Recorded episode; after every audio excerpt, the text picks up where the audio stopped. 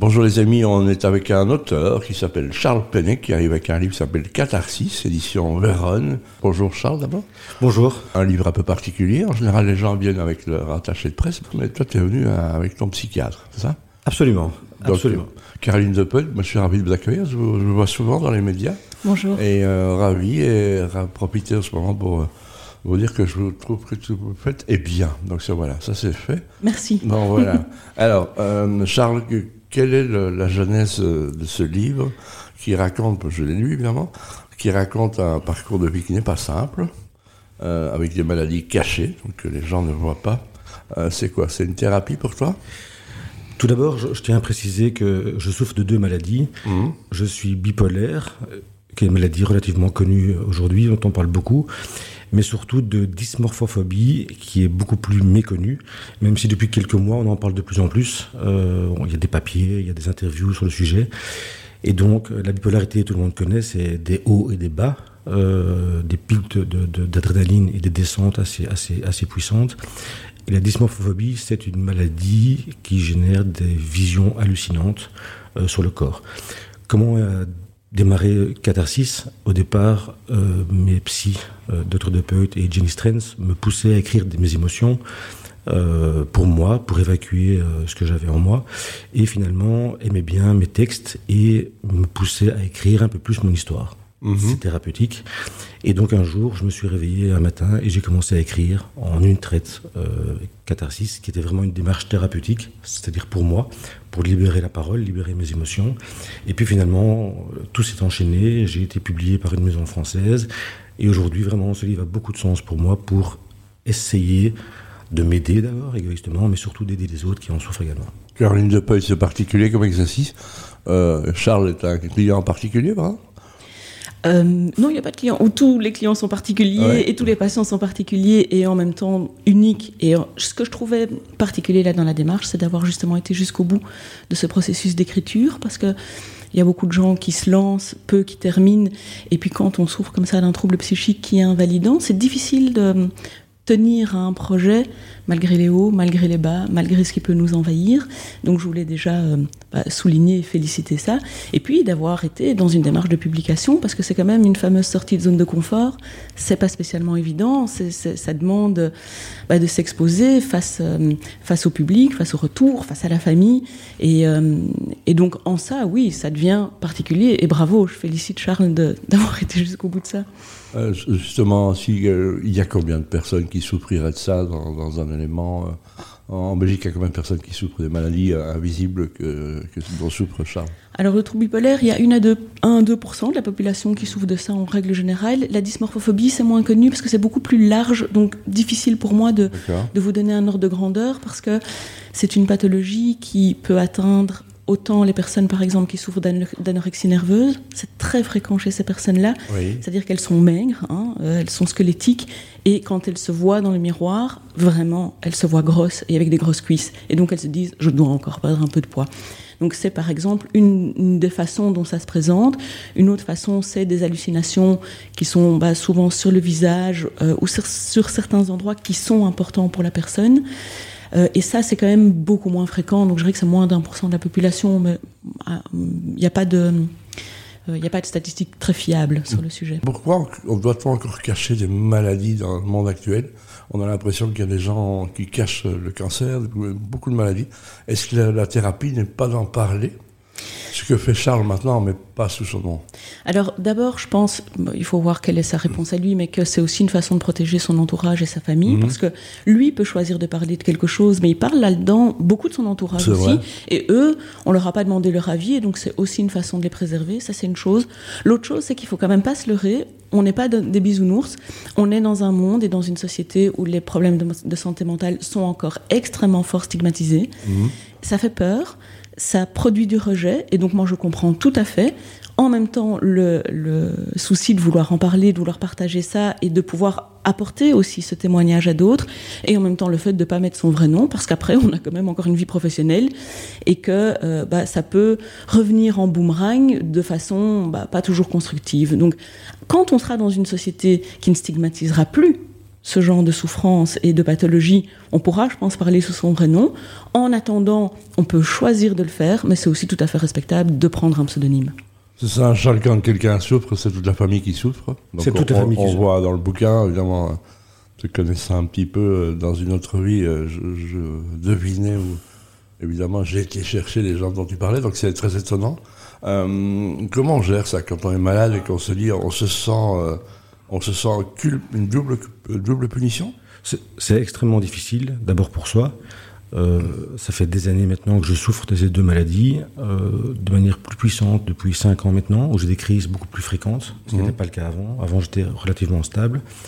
Euh, ça s'accélère avec l'âge, Caroline Ça? Dépend vraiment des personnes. Donc, pour certaines personnes, ça se stabilise et ça diminue. Pour certaines personnes, effectivement, les paliers augmentent. Donc, on ne peut pas prédire. Avec un monde qui change quand même un petit peu, qui, n'est pas fait pour rassurer des gens comme Charles, évidemment. Non, effectivement, on est dans un monde anxiogène et euh, ça peut rendre bah, l'incertitude économique, le, changement climatique, le bah, ouais, la culture violente dans laquelle on est, où on voit quand même qu'avec les médias, enfin avec les médias qui sont là pour nous informer, c'est très bien, mais qui en même temps viennent relayer tous ces motifs d'inquiétude, c'est pas spécialement facile effectivement de, de retrouver une base de, de, sérénité. Tu lis encore la presse, toi, tu suis l'actualité encore, ou Charles, tu t'en protèges un peu? J'adore. Je ah suis fan de presse, euh, je trouve ça passionnant.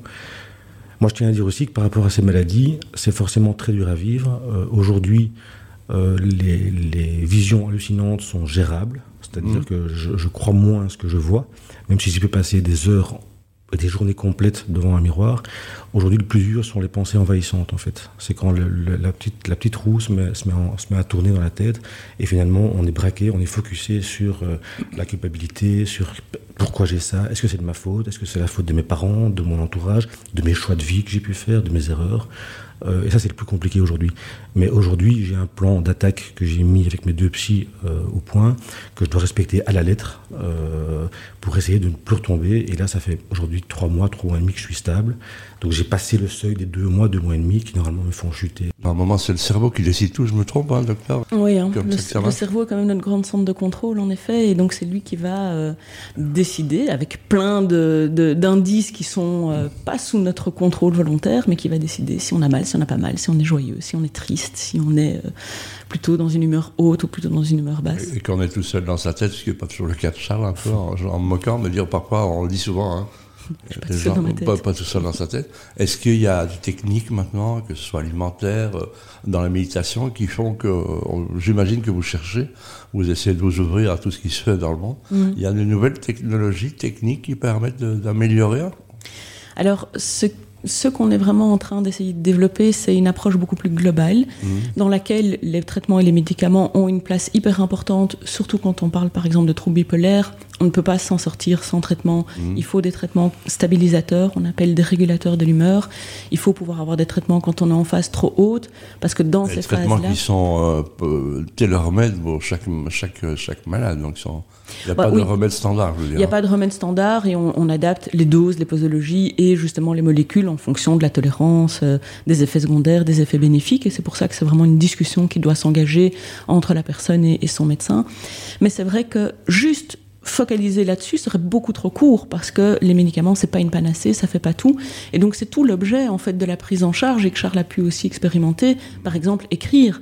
Alors là, ça a donné ce livre qui est génial, je dois le dire, hein, qui est vraiment super, c'est facile à lire, c'est intense, c'est bref, c'est très très plaisant à lire. Mais euh, c'était un objet aussi de thérapie où lui peut-être a pu apprendre quelque chose, mais moi aussi en le lisant finalement, parce que je pouvais aller un peu derrière, euh, vraiment dans l'intimité de, ce qu'il pouvait vivre et on pouvait reprendre ça. Il y a effectivement, vous l'avez dit, les techniques de relaxation, de méditation qui sont hyper importantes. De nouveau, c'est pas juste la méditation qui va guérir quelqu'un. Soyons pas non plus euh, dans une espèce d'utopie, mais ça vient permettre de se relâcher, de reprendre un petit peu maîtrise de soi et aussi de ne plus être juste dépendant de l'autre, dépendant du psy ou du médicament, mais de pouvoir reprendre la maîtrise soi-même de son propre destin. Forme. Donc il ne guérira jamais de sa maladie, c'est ça que je crois comprendre, ça? Oui, alors effectivement, on dit que la bipolarité, euh, on n'en guérit pas, la dysmorphophobie, on apprend à vivre avec, mais Et, c'est là tout l'enjeu. Sortons de, en, santé mentale, on doit sortir de ce truc binaire, guérir ou pas guérir. en fait, effectivement, on n'en guérit pas, mais c'est guérir de quoi? Guérir de la vie. L'idée, c'est de se dire comment est-ce qu'avec ce que je suis, mes forces, mes faiblesses, bah, j'ai une bipolarité, ou j'ai de l'anxiété, ou j'ai tendance à trop picoler. Eh bien, comment est-ce qu'avec ce que je suis, je peux construire la meilleure vie possible pour moi? Et personne, en fait, n'est parfait, n'est stable, n'est normal. Tout le monde a ses difficultés, et nous, on est là pour essayer juste de, de se construire au mieux. Et ça, ce sera jamais parfait, et c'est normal, on est humain. Et ce sera jamais guéri, et c'est normal, en fait, parce que la vie, on n'en guérit pas. Quelle jolie voix, tu as fait un bon choix. Moi je, suis très amoureux de ce film. Simplement, catharsis, qu'est-ce que tu as envie, maintenant on va terminer avec toi, euh, de manière positive, c'est ton choix.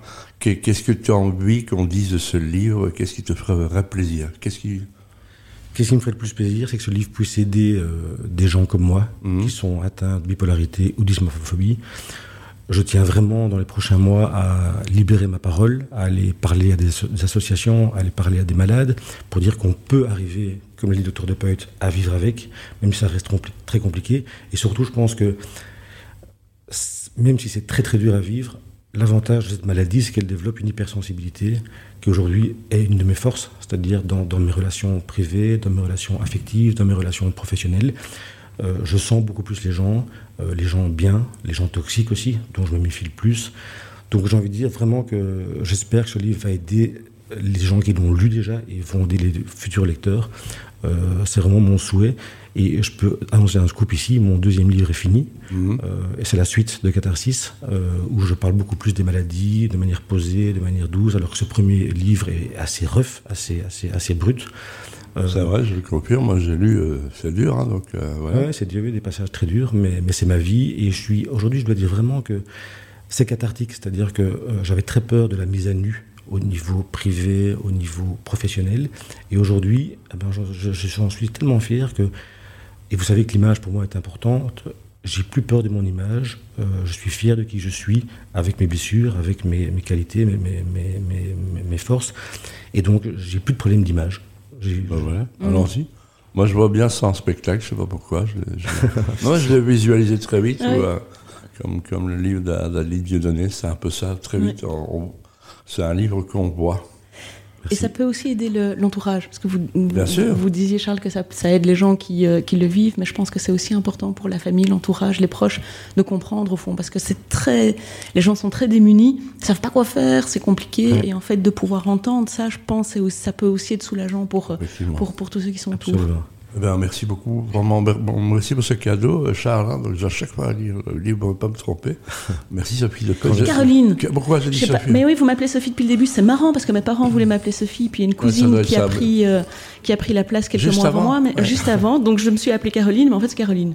C'est Caroline. Voilà. Et je, je n'ai pas excuse, c'est une sœur que qui s'appelle Caroline.